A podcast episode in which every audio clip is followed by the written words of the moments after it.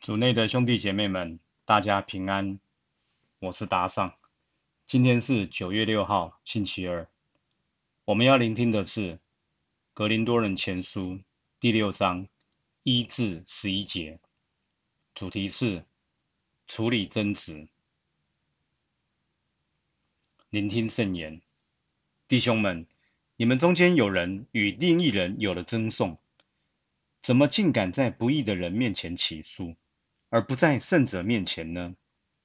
你们不知道圣者将要审判世界吗？如果世界要受你们审判，难道你们不配审判一些小事吗？你们不知道我们连天使都要审判吗？更何况日常生活的事呢？所以，若你们在日常生活上有了应审判的事，就请那些在教会内受轻视的人来裁判吧。我说这话是为叫你们羞愧。难道你们中间竟没有一个有智慧的人，能在自己弟兄中间分辨是非，以致弟兄与弟兄互相控告，且在无信仰的人面前控告？你们彼此有诉讼的事，就各方面讲，已是你们的缺点了。那么你们为什么不宁愿受点屈？为什么不宁愿吃点亏？你们反而使人受屈，使人吃亏。况且这还是施于弟兄。你们岂不知道，不义的人不得承继天主的国吗？你们不要自欺。无论是淫荡的，或拜偶像的，犯奸淫的，做娈童的，好男色的，偷窃的，贪婪的，辱骂人的，勒索人的，都不能承继天主的国。你们中从前也有这样的人，但是你们因着我们的主耶稣基督之名，并因我们天主的圣神已经洗净了，已经祝圣了，已经成了义人。四经小帮手，今天的经文背景在于两位基督徒起了争执，便把彼此控上法院，由非信徒的法官来审判。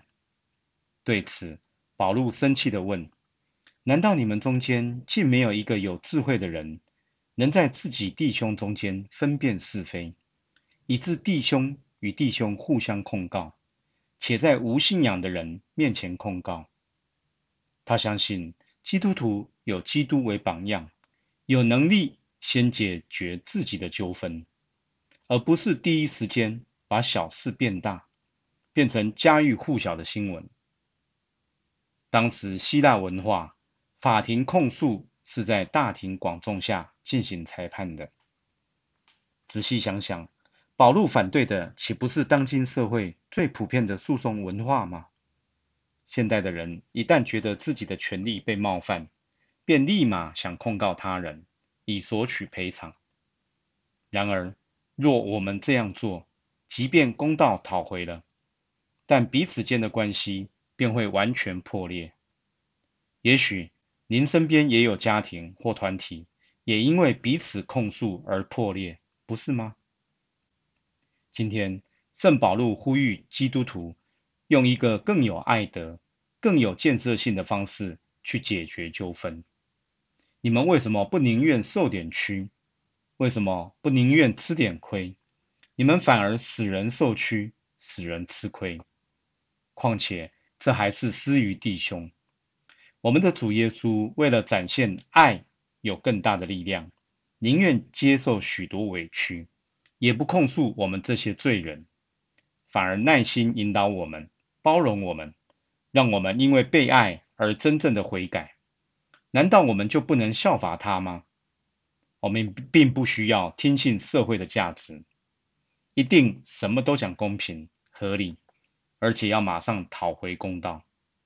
相反的，我们应该学习耶稣，用爱的方式包容、纠正并引导得罪我们的人，并为他们的悔改而祈祷。品尝圣言，你们为什么不宁愿受点屈、吃点亏？你们反而使人受屈、使人吃亏。活出圣言，当别人得罪你，选择直接和他沟通。而不是到处抱怨、说他坏话。全心祈祷，主，求你帮我跳脱世界的做事方法，用你爱的方式面对生活中的纠纷。希望今天我们都活在圣言的光照下。